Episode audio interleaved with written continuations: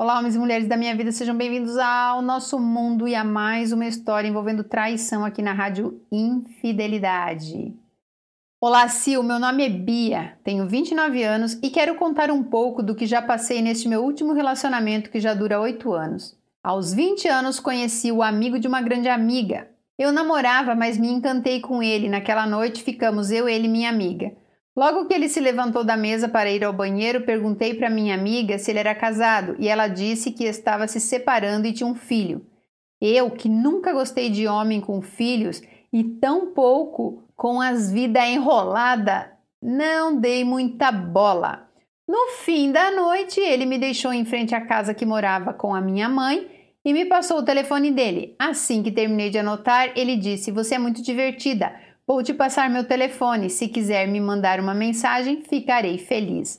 Isso foi no dia 1 de maio e, como disse anteriormente, eu namorava. Ele se separando. Namorei meu ex por dois anos e ele estava na faculdade e nunca passava do primeiro período. Em suas folgas, ele ia me ver e logo falava: Vamos beber o que hoje? Ele não era uma pessoa ruim. Eu tinha 18 anos quando comecei a namorá-lo e me acostumei com aquele namoro sem muito carinho ou atenção. Em meados de julho, terminei esse segundo namoro e já pensando nesse atual, aquele homem incrível que conheci através da minha amiga. Ele foi meu terceiro e até o momento atual namorado.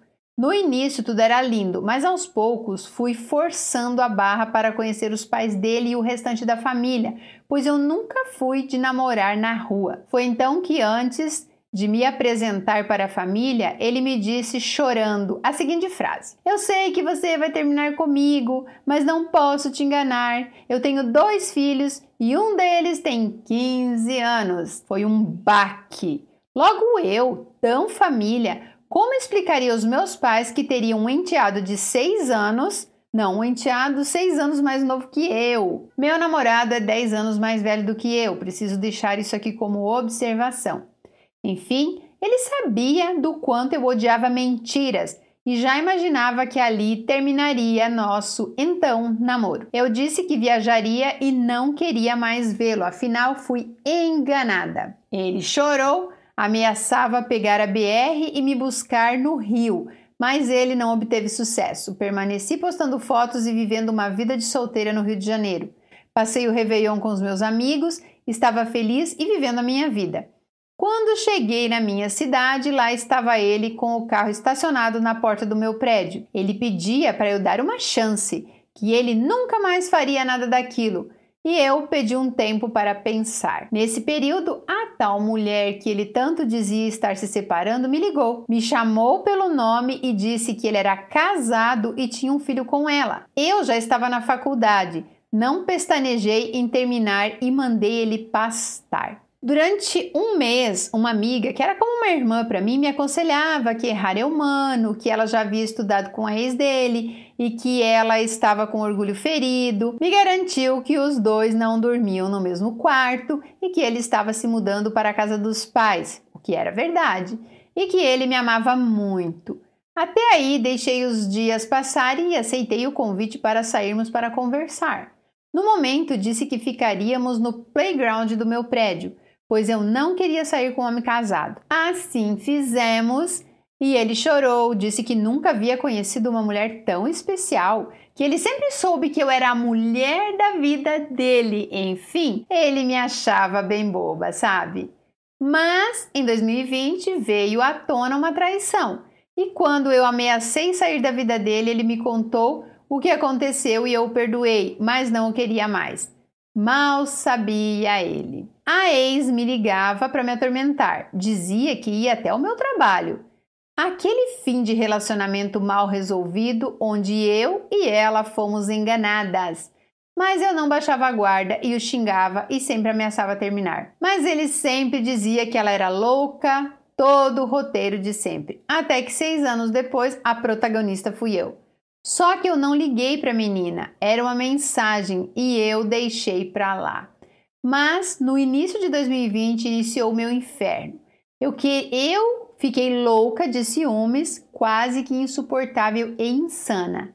Eu futricava celular, Face, Insta, eu implicava até com a altura do som do carro dele, pois eu dizia que ele só queria se aparecer. Enfim, isso perturbou até o início da quarentena, pois eu pensei comigo: enquanto eu der a ele toda essa importância que ele imagina, imaginasse ter, ele vai permanecer nesse ciclo vicioso, vai se achar o gostosão e vai me trair sempre.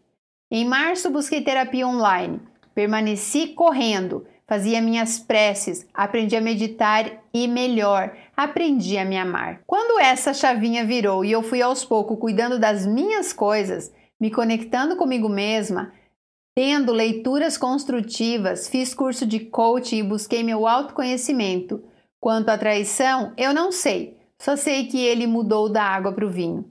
Não sai, está sempre comigo nos finais de semana e sabe o ciúme? Parei.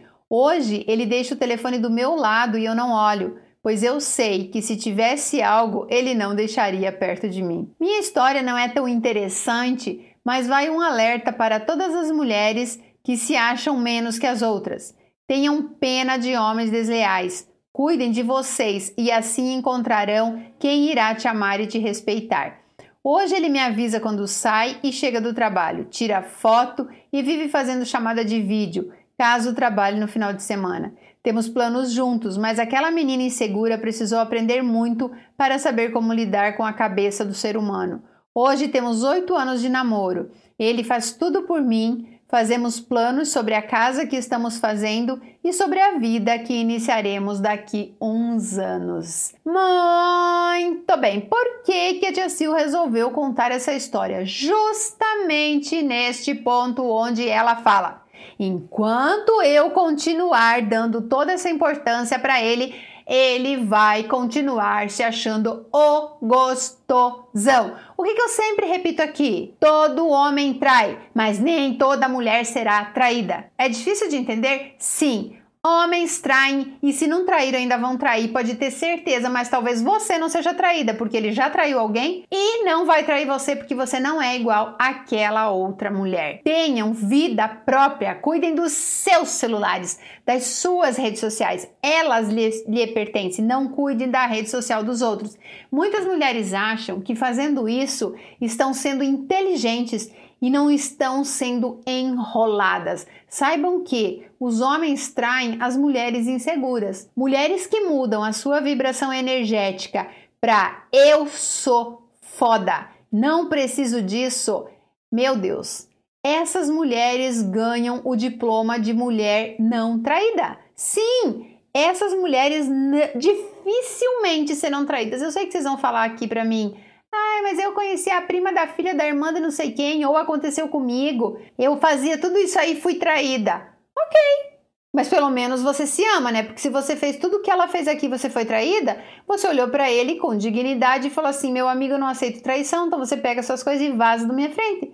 Pronto. Agora, se você foi traída, continuou com a pessoa, continua se lamentando, continua contando essa história e continua achando que foi vítima, você não tem o desenvolvimento que ela teve aqui. Sinto lhe dizer, amada, você não estava fazendo tudo o que ela estava fazendo aqui. Ponto. Por quê? Porque ela começou a pensar mais nela, ela começou a se amar mais, ela começou a cuidar das coisas dela, foi buscar terapia, foi tentar se conhecer e deu certo, deu super certo. E pelo jeito gostavam muito um do outro tanto que estão construindo uma casa e vão ter um relacionamento legal juntos, ok? Então é isso. Às vezes a gente tem filhos e dá aos filhos tudo o que eles querem, achando que isso é amor.